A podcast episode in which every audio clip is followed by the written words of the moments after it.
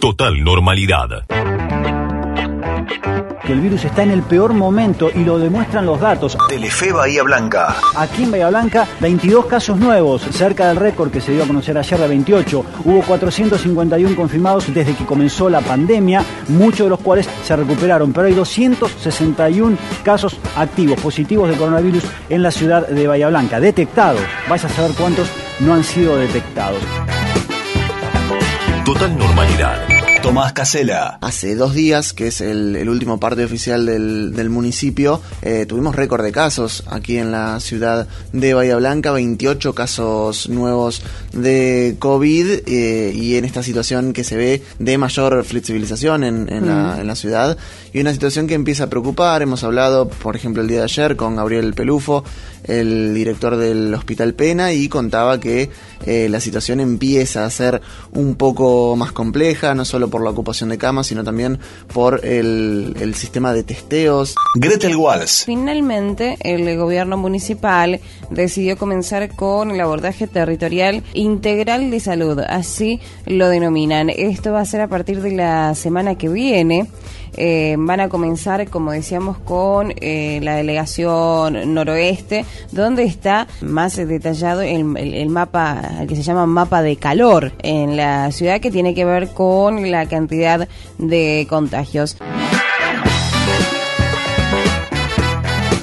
Cómo se está dando este, este sistema, este servicio de donación de plasma de pacientes recuperados para tratar eh, pacientes leves y, medios con sintomatología eh, de COVID-19. ¿Cómo está funcionando en la ciudad de Bahía Blanca la donación de plasma? Es que estamos en comunicación con Vanessa Vera Fernández, hematóloga del Hospital Pena.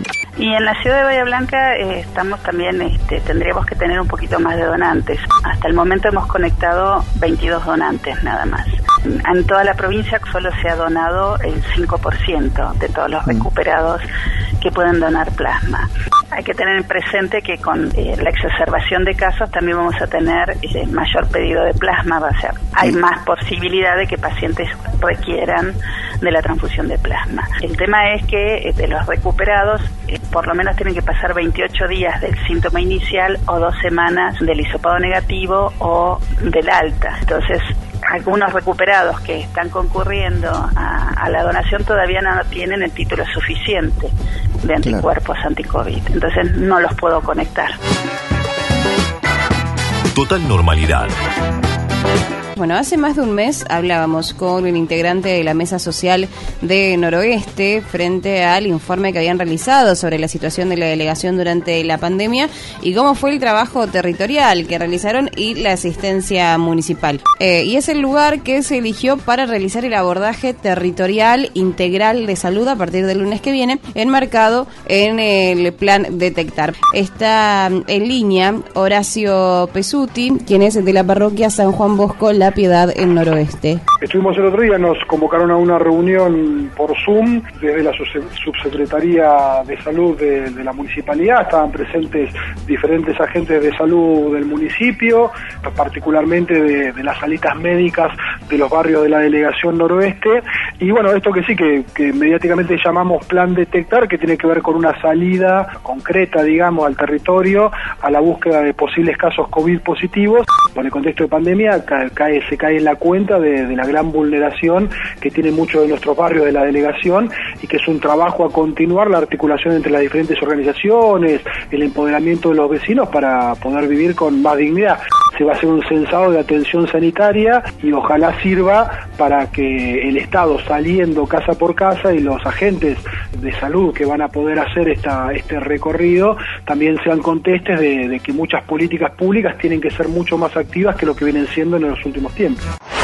221 Radio, La Plata, 1031. Nos preguntamos dónde está Facundo y para hablar un poco de eso estamos en comunicación con el abogado de la familia de Facundo Castro, eh, Leandro Aparicio, que está en línea. Lo primero que tienen que hacer es no eh, creer lo que dice un medio que se llama La Brújula. Bien. Su dueño es que compró la nueva provincia, que es la nueva, porque todas las falsas noticias que reproducen los sitios nacionales que después la querella tiene que contestar. Parten de ahí. emanan de ese sitio Claro. la brújula que opera como operaba antes la nueva provincia en favor de los genocidas, ahora opera en favor de la policía de la provincia de Buenos Aires. Entonces, no hay oscuridad, hay mucha Mm. claridad en el, en el sentido que la hipótesis de la desaparición forzada Sí. es clarísima. Tenemos tres testimonios de, de personas que ven ingresar a Facundo a las entre 3 y media y 4 de la tarde a un móvil policial. Digo Mm. esto porque salió una noticia que la está reproduciendo el ministro de Seguridad. Sí. Es una falsa noticia que salió de ese medio de la brújula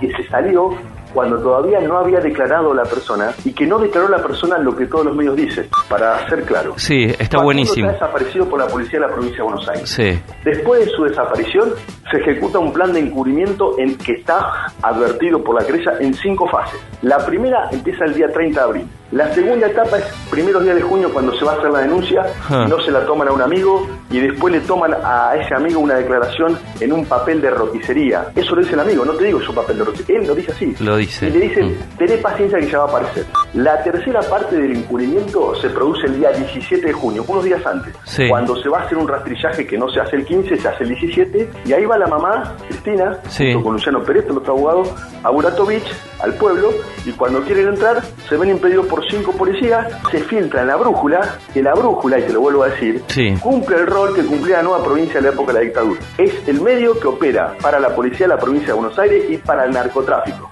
Su periodista es el que mete los buzones acá para delatar a personas que tienen planta de marihuana y lo trata a Juan Zuriz, el narcotraficante, Mm. como un empresario. Total normalidad. Teresa García es la ministra de Gobierno de la provincia de Buenos Aires. Eh, Teresa, soy Luis Novares y buen día, ¿cómo le va? Buen día, ¿cómo le va? ¿Sigue Sergio Berni siendo ministro de Seguridad del gabinete de Kisilov? Se va a convertir en el tema, en el hit del invierno esto. Eh, por supuesto que sí. Mire, hoy he leído las tapas de los diarios, no he podido leer todavía los diarios, pero eh, vi que han titulado este, que ya estaban buscando reemplazo para Bernie. Nada más alejado que eso. Presidente de la Nación está lanzando una nueva etapa del ATP, la ayuda del Estado a las empresas para pagar los sueldos. Es un día importante porque de lo que estamos hablando es de seguir manteniendo en pie la producción y el trabajo, que a nuestro juicio es el motor de la Argentina. Son como grandes familias que mancomunan esfuerzos para sacar adelante un emprendimiento y algunas de ellas, la verdad es que hacen emprendimientos enormes y que terminan siendo proveedoras de muchísimas grandes empresas que necesitan de su producción para hacer esos otros productos. Medidas que lo que tienden es ya empezar a construir un futuro más definido. ¿Cómo empezar a trabajar saliendo de esta crisis que la pandemia nos ha impuesto? Y estoy seguro que lo vamos a hacer entre todos y yo necesito que lo hagamos entre todos. Vicepresidenta Cristina Fernández. Bueno, tiene la palabra, senador Lustó. Tiene la palabra. Denle la palabra a Lustó, por favor. Bueno, la verdad es que si hay alguien que es llamativo, que haga alusión a que nos vamos de tema, es un senador que cada vez que cierra habla de cualquier cosa como Mario Sánchez. Es una vergüenza. Eh, le voy a recordar, señor eh, senador Lustó, que no puede dirigirse en términos ofensivos a ningún senador. Lo comparó con un cómico. Lo acaba de comparar con un Sí, cómico. de la misma manera que él nos dice a nosotros desubicados. De la misma manera.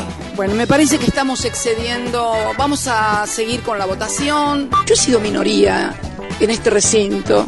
Sido minoría de uno, inclusive. He soportado cualquier cosa de ustedes, desde insultos, desde autorizar allanamientos, etcétera, etcétera. Es increíble que no puedan aceptar que son minoría y que aquí se manejan, aquí en cualquier parlamento del mundo, con la votación. Uno puede tener un voto y si tiene la razón se tiene que sentir bien, pero no tiene que andar agrediendo al resto diciendo de que estamos haciendo las cosas mal o en contra del reglamento o en contra de la Constitución. Yo les pido, por favor, que nos tratemos eh, institucionalmente y aceptemos el juego libre de las mayorías y las minorías. Esto es la democracia. Mayorías y minorías. Total normalidad.